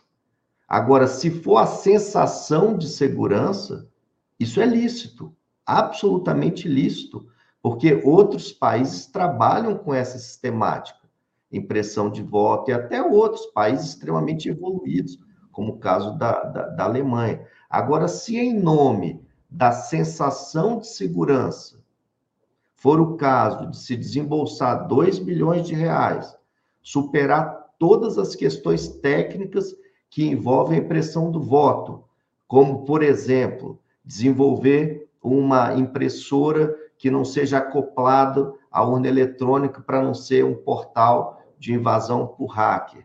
Uma impressora que, numa umidade de quase 100% no interior da Amazônia, não trave a impressão e obrigue o juiz eleitoral o mesário a substituir aquele equipamento com a devassa da confidencialidade do voto. Superadas todas essas questões, porque não se trata de uma impressora de prateleira de supermercado, mas sim de um produto cujo desenvolvimento exige conhecimentos tecnológicos que não são simples, não são comuns. Nem se nós já não houvéssemos uma urna eletrônica. Mas como nós já temos uma urna eletrônica, seria um, um, um produto de alfaiate, tecnologicamente falando, que até hoje é, demonstrou muita dificuldade em ser desenvolvido. E o Senado disse categoricamente que era em nome da sensação de segurança. Esse é um ponto. Doutor Tarcísio, me permita sim. até um comentário sobre isso. O voto do ministro Gilmar Mendes em 2018, na ação direta de inconstitucionalidade, ele fala que se tratava de um problema de crença. Sim, sim. E não um problema mas... de segurança, de fato, mas de crença das pessoas. Exato, Felipe, porque é, é, é, essa é a argumentação que consta da decisão do Tribunal Constitucional Alemão sobre esse debate. Quase que dizendo assim, não importa se aumenta a segurança da urna mas se aumenta a confiança da população na segurança daquele equipamento, isso é suficiente. Vejam, e esse é um discurso totalmente possível numa democracia substancial. Esse era o segundo ponto que eu ia assinalar. O presidente é autor dos projetos de lei. Então, coerentemente, ele impunha uma bandeira com a qual talvez, Felipe, você não concorde, talvez, Fábio, você não concorde, nenhum de nós concorde, mas parcela significativa do eleitorado representada por ele vê utilidade nesse debate, vê utilidade na implantação de um voto que, superando esses entraves tecnológicos jurídicos, possa ser usado depois numa segunda conferência. Então, se não existe, e não existe mesmo, e isso está no discurso do ministro Faquim, do ministro Barroso, se não existe nenhum tabu que não possa ser discutido numa democracia, por que é que esse tema não pode? Por que é que as pessoas que não concordam com esse posicionamento fecham os ouvidos? Porque dá ensejo a um diálogo entre surdos e mudos. Esse aqui é o problema, é da intolerância com o debate político democrático. Outro assunto parecido é: o sujeito pode não ser a favor do aborto, mas não ser a favor também da criminalização de quem aborta. Significa dizer, não vou estimular ninguém a cometer aborto, mas acredito que alguém que cometa, premido por circunstâncias que não são as minhas, não seja condenado criminalmente. São coisas diferentes. Mas no Brasil, a intolerância em relação ao bom debate democrático é tanta que as pessoas já confundem é, quem discute devido processo legal em lei de combate à corrupção é a favor de impunidade. Que quem sustenta a descriminalização do aborto é a favor do aborto. Não, é a favor de não ser crime o aborto. E esse é o debate da urna eletrônica sem tirar nem pôr as pessoas que estão discutindo de boa fé entendem exatamente o que nós estamos falando. Não tem problema discutir nada numa democracia, muito menos voto eletrônico. Voto eletrônico é um capítulo específico de um direito eleitoral que trabalha com direitos políticos, com cidadania. Mas, então, doutor Assis, me permita. Recentes, né, Felipe? Dizendo que parte da população, eu não vou dizer aqui o percentual, acha que tem que ter voto eletrônico mesmo. Por que, que um presidente não né? pode defender essa bandeira? E o último Agora... ponto, e eu encerro com isso, e aqui com todo respeito, e isso não é novidade no, no meu raciocínio, já era da época do tribunal, tribunal não tem que ter preferência por escolha política do Congresso Nacional, a não ser que ela seja inconstitucional tribunal não tem que ser a favor de sistema eleitoral tal, qual, etc., se a urna vai ser assim, se vai ser assado. É, isso é papel do Congresso Nacional, soberanamente. O tribunal não pode trabalhar no mundo da política congressual, nem se miscuir né, na conveniência e na oportunidade da discricionariedade administrativa regular do Poder Executivo a não ser quando uns e outros descambem para descumprir o que se contém em textos de lei e em princípios constitucionais. Doutor Tarcísio, o senhor estava no TSE quando o candidato Aécio Neves pediu a auditoria das urnas. Sim. E aqui, só fazendo também uma, uma provocação também por, por nosso dever, né? É, não, não existe uma diferença entre debate e a outra coisa dizer não aceitarei as eleições se não for assim o assado? É, até que ponto isso não sai da, do debate político e vira algo do administrativo? É... Mas, mas, mas, Felipe, eu, eu, entendo também a pergunta, mas é, é, eu devolvo com outra. Você não quer crer também que isso esteja tributado também no plano da, da retórica política? Primeiro ponto. E no mundo do direito, isso é cogitação. Não se pune cogitação. Aliás, se cogitação fosse é, suscetível de punição, muitos de nós seríamos punidos por pensamentos impuros que temos em alguns ambientes. Não, Mas, ministro, então, me perdoe, me perdoe é só interromper, só um minutinho. Não, porque o senhor, o senhor falou que não foi cogitação, né? O presidente pergunta... falou, o presidente Sim, falou mas... no evento para os embaixadores, para o mundo inteiro, que só aceitará o resultado das eleições com uma condição, caso o TSE aceite as recomendações das Forças Armadas. Ele colocou uma condição ali, não foi uma vou chegar, cogitação. Vou chegar, né? vou chegar, vou chegar nesse ponto. É, Folha de São Paulo me pergunta a mesma coisa. O senhor crê que o presidente vai respeitar o resultado das eleições? O que eu respondi, creio que sim, porque esse é o único caminho no Estado democrático de direito. Sabe o que sai na imprensa? Advogado de Bolsonaro, quando usa o verbo crer, revela que a solução é espiritual e abre ensejo para golpe. Em TV aberta e em TV fechada, da maior audiência. Então, o que eu digo é que não há muito honestidade no debate. Vejam, isso é uma bandeira política. O presidente está sendo pressionado dentro de um discurso, repito, com o qual eu posso não concordar, mesmo sendo advogado dele, e muito menos vocês. Mas eu tenho que respeitar isso. Quando se é, é, estuda limite da liberdade de expressão, que, como qualquer direito fundamental, não é absoluto, é relativo, faz-se uma, uma, uma diferenciação muito interessante entre expressão, um produto acabado, etc., etc., e ideia. Ideia. O presidente vai, como chefe de Estado, não como candidato, num evento como esse, se dirigir a representantes de outros países, representados pelos embaixadores. Agenda oficial. Convite para o ministro Faquim, que responde dizendo que não pode participar de eventos como esse, porque são eventos de candidatos e ele tem que controlar a legalidade desses atos. Como se esse evento fosse um evento da CUT com a presença do Lula. E, na verdade, disso não se tratava.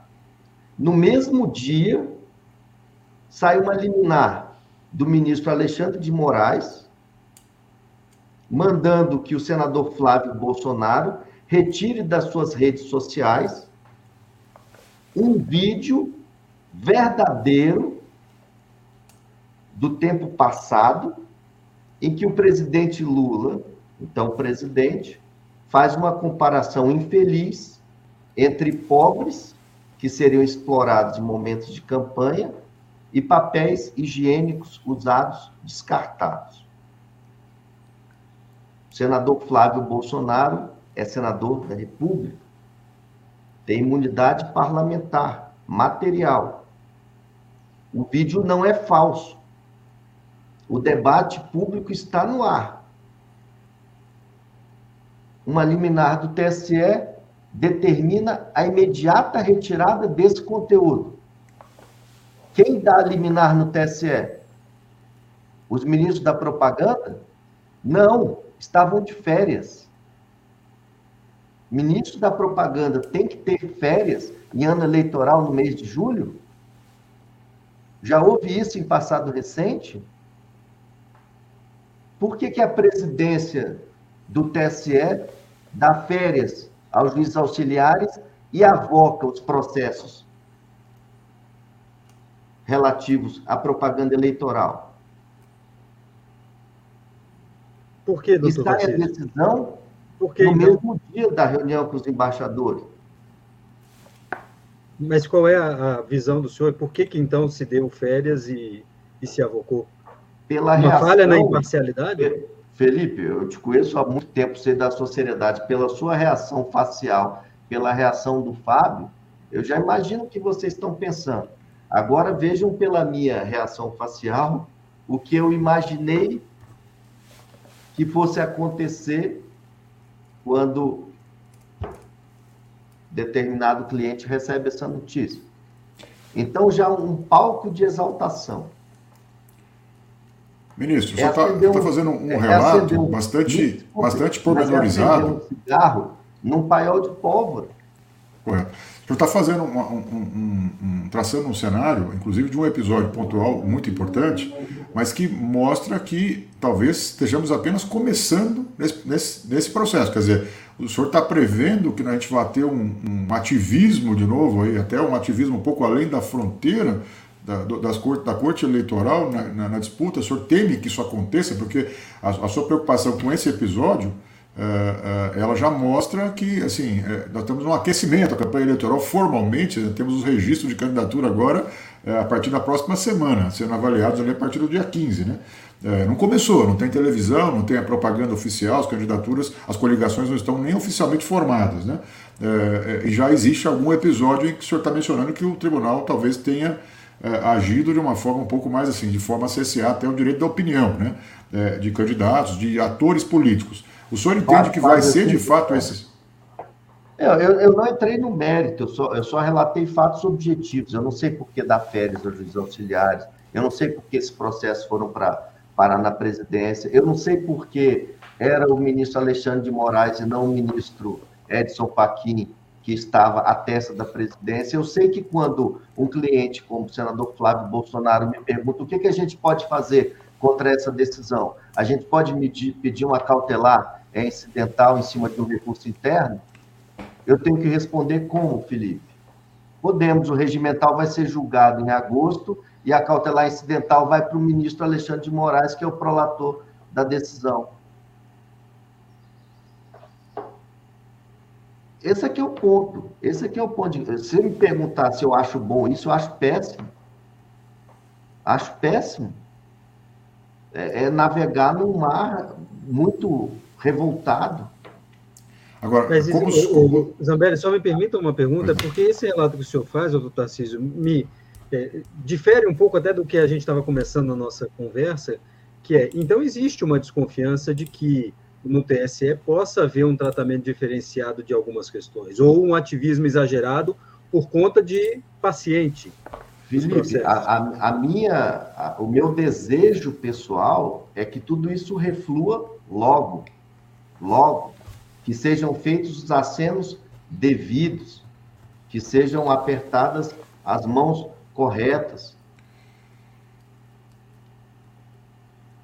Antes do processo eleitoral. Porque o, o que você está vendo, o que o Fábio está vendo, o que eu estou vendo, que estou, o que todo mundo está vendo, é que a gente não sabe onde é que isso vai parar. Vários ministros supremos têm dito isso, eu não estou dizendo novidade nenhuma. Agora, assim, do fundo do meu coração, eu desejo que as coisas comecem a recuar, que a fervura começa a descer. E deixa Porque, eu fazer uma pergunta de, de cogitação para o senhor, doutor Tarcísio. Sim. Só para finalizar aquele ponto. acadêmica da, da professora Ana Cândida Cunha Ferraz, da Universidade de São Paulo, no livro Conflito entre Poderes, num conflito de magnitude um pouco maior do que o que nós estamos é, enxergando no momento, não tem solução no quadro constitucional. Os poderes são independentes e harmônicos dentro de si. Não tem poder moderador no Brasil. Não se pode recorrer ao Vaticano, a qualquer instituição. A chave da resolução do problema está no texto constitucional, na palavra harmonia. E a harmonia depende do quê?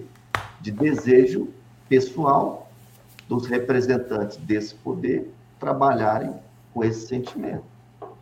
O senhor estava lá, desculpe, Fábio, eu já, já prometo que eu paro aqui, mas o senhor estava lá no TSE quando houve o pedido da auditoria das urnas eletrônicas por parte do candidato Aécio Neves. Dois colegas do senhor de tribunal, do passado, na verdade, né, eh, se recusaram a assinar um pedido de auditoria.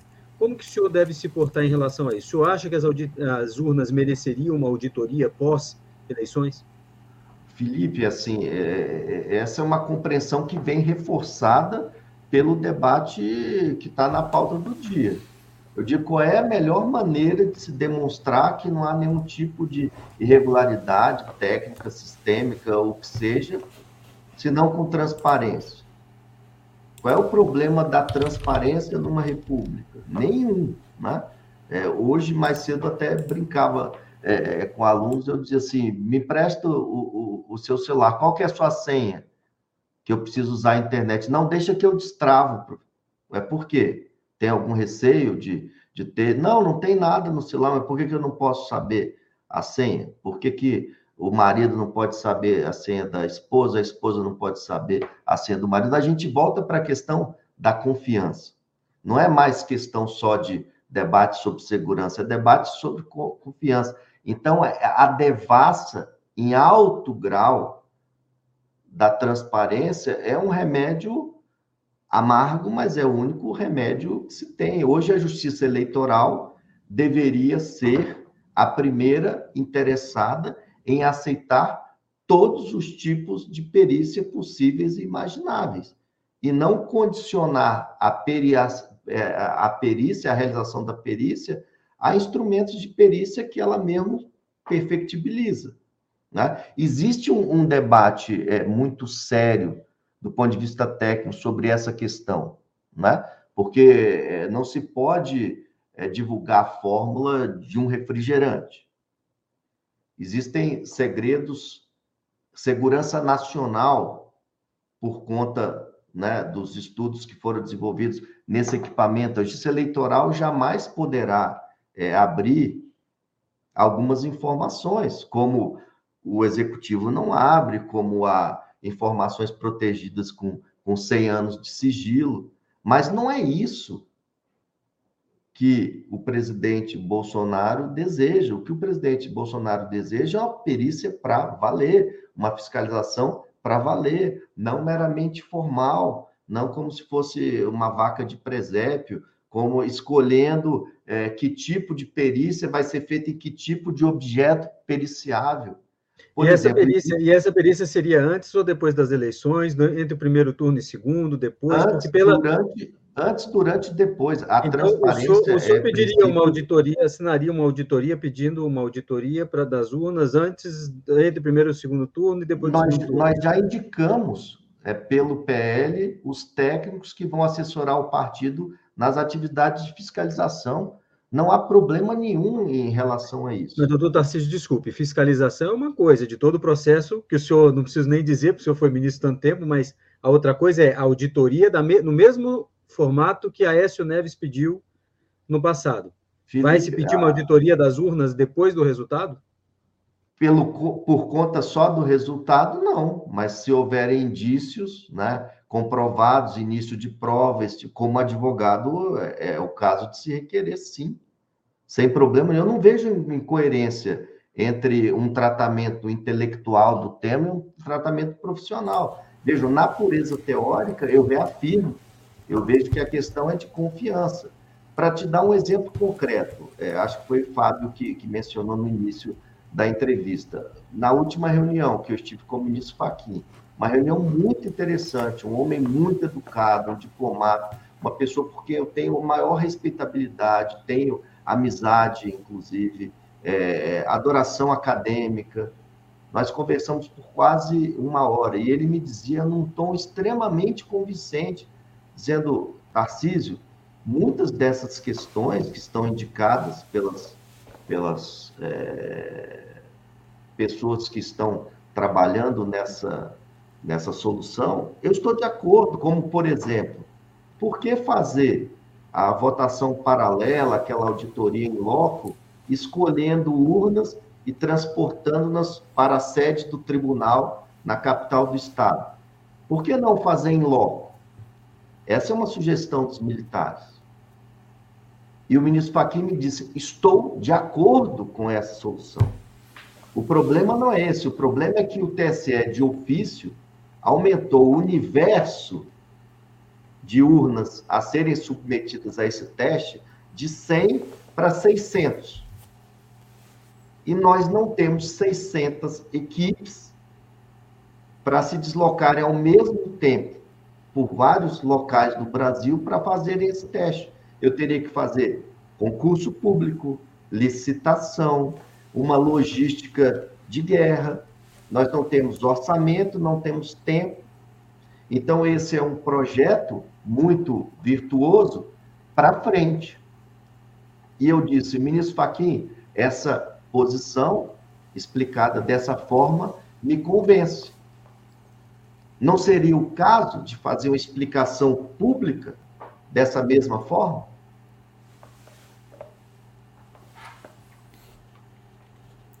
Ministro, uh... é um foco concreto de distensionamento. Trabalhar com verdade, não trabalhar com provocação. Ministro, esse tema aqui poderia, demandaria aí, talvez a gente poderia ficar horas conversando, a gente tem que respeitar o seu tempo e o tempo do nosso programa, mas eu queria não, não uh, deixar de perder essa oportunidade de conversar com o senhor sobre o tema que o senhor já mencionou, é, nessa entrevista, que é a questão da retirada de conteúdo de, de redes, enfim. É, que a cada campanha que passa, quer dizer, o instrumento do, da campanha digital ela ganha mais força, né? Os candidatos estão usando mais e melhor as suas, as suas ferramentas de redes sociais para transmitir as suas mensagens, e é natural que essa seja a campanha talvez mais digital ainda do que foi de 2018. Também o tribunal, como o senhor bem sabe, está mais uh, hoje uh, uh, diria, mais preparado né, e mais aprendeu, enfim, com os episódios de 2018, tem ali uma, um ferramental também mais completo para acompanhar esse tipo de, de, de, fluxo de informação via digital. então, tem, ao mesmo tempo que a campanha deve aumentar pelas redes, também os tribunais, os órgãos de controle, têm mais condições de monitorar eventuais desvios e disfunções que aconteçam nessa, nesse fluxo da informação. É, no limite, a gente ouve dizer, e eu queria enfim, explorar de novo aí um pouco é, o seu conhecimento técnico e a sua a posição hoje de coordenar uma, juridicamente uma das campanhas mais importantes do país. É, a gente ouve que, olha, se houver é, abusos, pode até ter decisões a, no limite de retirar do ar um perfil X ou Y de um candidato, como aconteceu em outros países. Né? O, caso mais emblemático foi aquele momento em que o presidente Trump teve ali a sua, a sua conta do Twitter é, é, obstruída. É, o senhor teme, primeiro, que aconteça esse tipo de evento mais no limite, assim, de retirada do ar de, de conteúdos de candidatos, estou falando genericamente, não só da, da, sua da candidatura que o senhor defende, é, e se o senhor entende que é possível, como coordenador jurídico, é, instruir ali, fazer algum tipo de, de, de, de trabalho dentro da campanha para orientar qual é, qual é o papel do, do senhor olhando um pouco o cenário que o senhor já viu no passado, agora no curto prazo também as deliberações da corte, uh, e olhando o que, que, será uma campanha seguramente apaixonada, polarizada, etc., que tipo de providência que o senhor pode tomar no âmbito ali de, de orientação, de, enfim, de instrução e mesmo de diálogo ali com os atores da campanha para que, de alguma maneira, se evite é, medidas é, que eu acho que seria muito ruim para o processo eleitoral se a gente tivesse esse tipo de decisão né, de retirada do ar de um candidato, acho que geraria, inclusive, um ruído maior do que a própria informação supostamente contestável que está fluindo por aquele canal. Fábio, é, é, muito interessante a sua pergunta. Concordo contigo, isso daria um, um palco iluminado para um evento científico de vários dias, né? É, de debates, né? São, são várias questões é, aí ligadas pela liberdade da, de expressão nessa relação com o uso maciço de, de novas tecnologias. Né? Eu começaria dizendo que a justiça eleitoral sempre se beneficiou em altíssimo grau do uso da melhor tecnologia existente. Né? Nós fomos pioneiros, né? eu digo Brasil, em informatização de cadastro, depois da criação da urna eletrônica, depois da questão da biometria, e logo ela, Justiça Eleitoral, veio desafiada pela tecnologia do ambiente da internet. A sensação que me dá foi super bem descrita pelo ministro Dias Toffoli, é a sensação daquele pai que quer ensinar o filho a nadar atirando sem boia, sem instrução prévia em alto mar. Então, a internet segue sendo o principal problema com o qual lida a justiça eleitoral. A ponto, Felipe, você que é estudioso da matéria, do parlamento criar um dispositivo na lei eleitoral, que é o 57J, dando uma espécie de cheque em branco para a justiça eleitoral tutelar o surgimento das novas tecnologias e promover campanhas de educação na seara digital ao contrário do que ele sempre for, fez, que foi cortar as asinhas da justiça eleitoral, porque no linguajar do nordestino, e eu também o sou, é, a justiça eleitoral estaria muito saliente. Então, quando a gente compara o artigo 105, dizendo lá que podem ser feitas resoluções desde que não restringam direitos, etc, etc, etc. Né? Dizendo óbvio, mas dizendo a Justiça Eleitoral, não avança o sinal. E compara com 50 GSJ, que diz, olha, daqui para lá eu não sei o que está acontecendo, controla você, faz você. Né? Então, a Justiça Eleitoral sempre tem dado todos os esforços para tentar, de alguma forma, organizar esse debate no ambiente da internet, que é um debate completamente diferente daquele debate que gerou todo o edifício majestoso das regras de propaganda até então existentes, baseadas em TV, em rádio, jornal escrito, TV e rádio concessão do Estado, mais neutralidade, imprensa escrita não envolve concessão, pode até mesmo, né, propugnar opinião favorável a determinada candidatura, etc, etc, etc. E a internet abandona aquela linguagem um para muitos para a linguagem de muitos para muitos e sem o papel da intermediação editorial, que era muito bem feito pelos profissionais dessas mídias tradicionais. Tanto que quando as ações do Zuckerberg foram derretidas por aquele escândalo, ele pediu desculpa nos jornais impressos de Londres e dos Estados Unidos, como que confessando que na imprensa escrita ainda mais ainda mais credibilidade pelo controle editorial que é feito profissionalmente.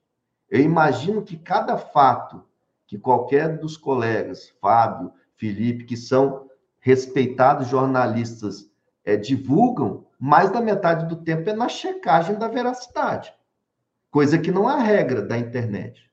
Agora, controlar isso de uma forma efetiva é uma quimera.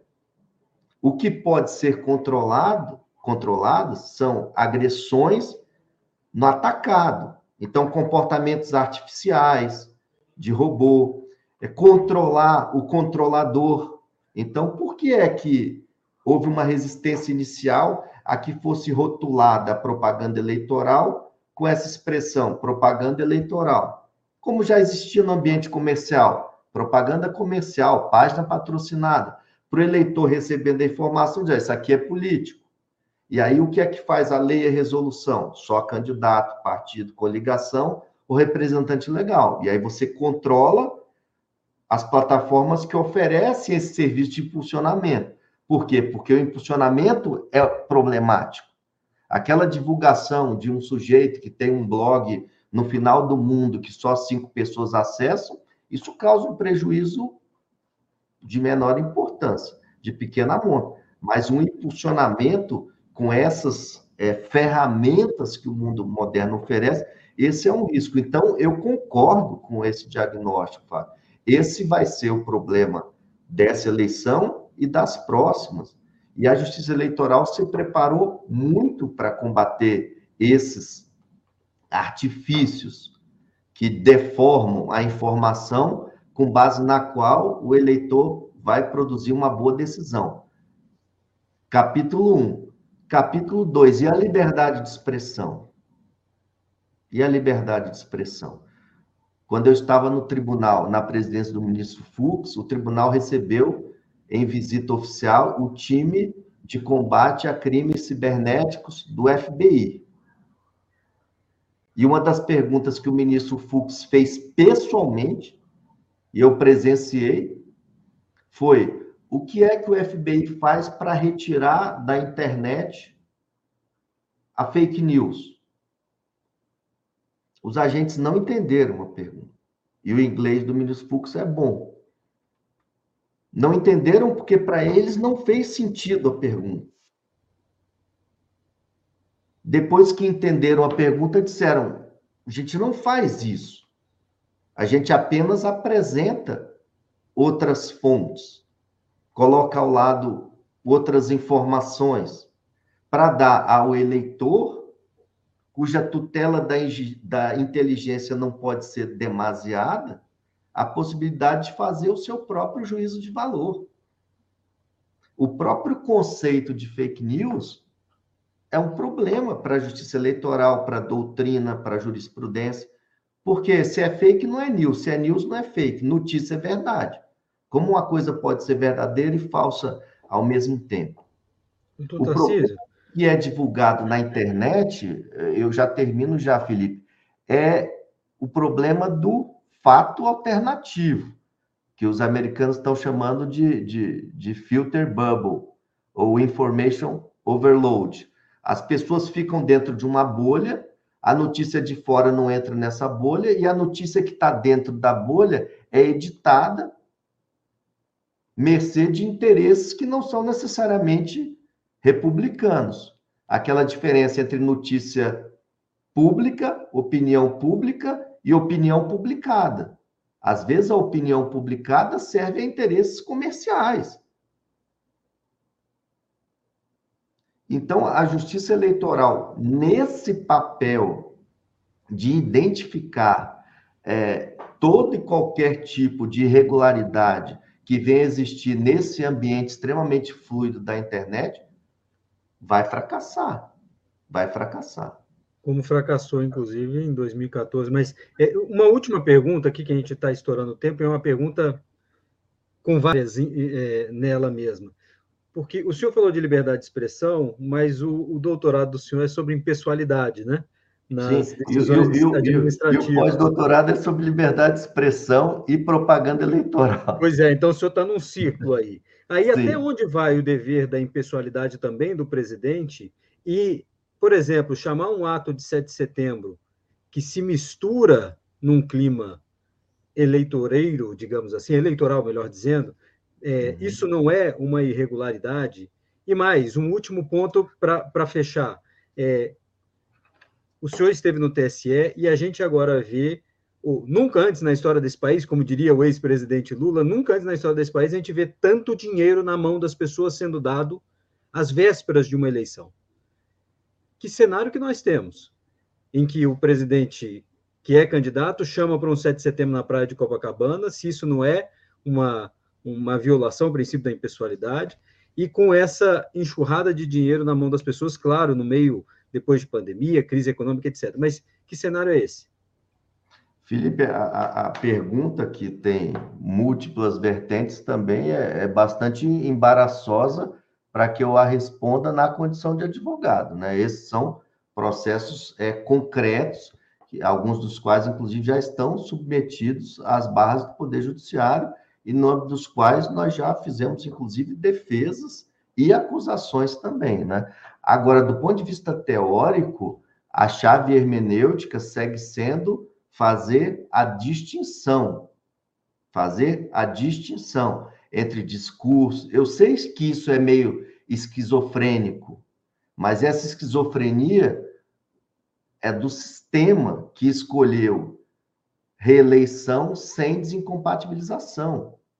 Então, é identificar na fala de qualquer candidato em reeleição de qualquer estado aquilo que é agenda de estado, aquilo que é agenda de candidato, aquilo que é discurso de estado, aquilo que é discurso de candidato. Eu sei que isso é difícil, é quase impossível não misturar as coisas. Mas, do ponto de vista jurídico, a única solução viável é essa. Porque, do contrário, nós teríamos que condenar também, por suspeição, falas de membros do Poder Judiciário proferidas fora dos autos, em eventos acadêmicos. Então, dentro desse pluralismo de ideias, dessa circulação livre de ideias, de opiniões, de opiniões, não estou nem falando de expressão, estou falando de opinião mesmo, que é uma coisa mais crua, né? A liberdade é a regra e os excessos vão ser punidos pontualmente, né? De antemão não dá para dar uma solução é, no varejo. As soluções aqui vão ser dentro de cada discurso, na métrica de cada discurso. Agora mesmo, pré-campanha. Pode fazer campanha? Não pode. Pode fazer ato de pré-campanha analisados alguns atos de pré-campanha, tem inclusive pedido explícito de voto. Ah, agora eu estou falando como pré-candidato. Num dos discursos, um dos pré-candidatos tem é, a criatividade de dizer: eu não estou pedindo voto para vocês. Eu até pediria votos para vocês se eu pudesse pedir votos na pré-campanha. Mas como eu não posso pedir voto na pré-campanha, eu não vou pedir voto para vocês. É um limbo jurídico, né, ministro? E, e, e, Fábio, pior do que isso, é o conto da carochinha, é trabalhar com legalidade em sentido formal e não com legalidade em sentido substancial. É prestação de, de contas, que era prestação de faz de contas. A justiça eleitoral engrossa, né, fica mais rígida, o Congresso Nacional flexibiliza na lei. A mesma questão da fiscalização do processo eleitoral. É de contas ou é de faz de contas? É para valer ou é só para inglês ver? Esse é um problema que nos atinge a todos. Assim, não adianta eu vir para uma entrevista como essa e ficar também no plano da superfície, não adianta nada. Não adianta nada. Qual é o interesse nesse tipo de entrevista? Zero. Então, nós respeitamos o papel da imprensa integralmente, o papel da liberdade artística integralmente. O discurso do presidente Bolsonaro nas reuniões que envolvem a equipe jurídica são todos nessa linha. Processar artista só quando não tiver jeito. Nós processamos o Lula Palusa fizemos ação contra o Lula Paulo. Não arrolamos a Pablo Vittar no polo passivo. Não arrolamos o Lula. Não arrolamos. Era uma ação contra o evento, para dizer à organização do evento que existe uma lei eleitoral, cujo artigo 36 impõe que pedidos de votos, campanhas eleitorais, só depois do dia 15. E que o TSE, por pedido de votos, aplica a doutrina das Magic Words palavras que digam assim: em outubro a gente se encontra, confie em mim para ficar mais quatro anos. Artista vai ao pau, abraçada de uma bandeira de um candidato, no discurso profere né, algumas palavras que podem ser tidas, nós não agimos antes, porque senão seria censura, não processamos o artista como pediu o presidente e conseguimos eliminar do TSE. E o que é que sai na imprensa? Presidente é contra liberdade artística. Com base em quê? A não ser na má fé ou na burrice, esse tipo de explicação é dada jornalisticamente. O ministro, é agora me, per, me, é me, perdoe, me perdoe um, uma, uma consideração sobre esse episódio aqui, porque esse episódio gerou, inclusive, muita polêmica ali política Sim. na coordenação da campanha e tal. Sim. E de lá para cá, uh, não houve mais esse tipo de iniciativa. Até porque se fosse fazer, todo final de semana não ia ter show em lugar nenhum desse país, né? Porque uh, a, campanha está nos palcos, né? E assim, a expressão dos artistas. Você tocou, você tocou num ponto fundamental que eu tinha esquecido de dizer.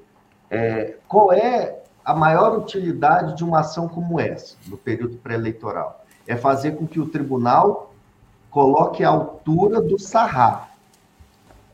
É criar uma métrica. Se o tribunal disser no plenário o que a Pablo fez vale a pena, é correto, o que é que pode fazer o presidente Bolsonaro? Setores musicais, que eu não vou mencionar, estão liberados para fazer isso. Então, o pau que dá em Chico, dá em Francisco. É interesse das duas campanhas o quanto antes colher do plenário a métrica que vai presidir as nossas ações. Quantas ações o TSE julgou em plenário até agora dessa matéria? Nenhuma, né? Das motocicletas. Para não dizer que nós, aí para agora, agosto. Né? É para não dizer que nós estamos é, agora, né? Para não dizer hum. que nós estamos sendo parciais, eu vou dizer um contra nós. Você acha que não é importante para a campanha presidencial saber se esses eventos que nós não entendemos ilegítimos para um tribunal que para alguns setores da imprensa é declaradamente hostil são eventos irregulares, o que é que o jurídico vai fazer? Não faz mais motocicleta, mas a gente precisa desse comando. O tribunal, de dois em dois em dois anos, muda a sua composição. Quem é que garante que aquilo que o plenário em 2018 fixou vai ser respeitado agora, em 2022. Você garante? Eu não garanto. Aliás, eu desconfio que não vá. Este foi o GPS Eleitoral, o programa realizado pelo Jota, que te ajuda a entender a disputa pelo Planalto e pelos governos estaduais.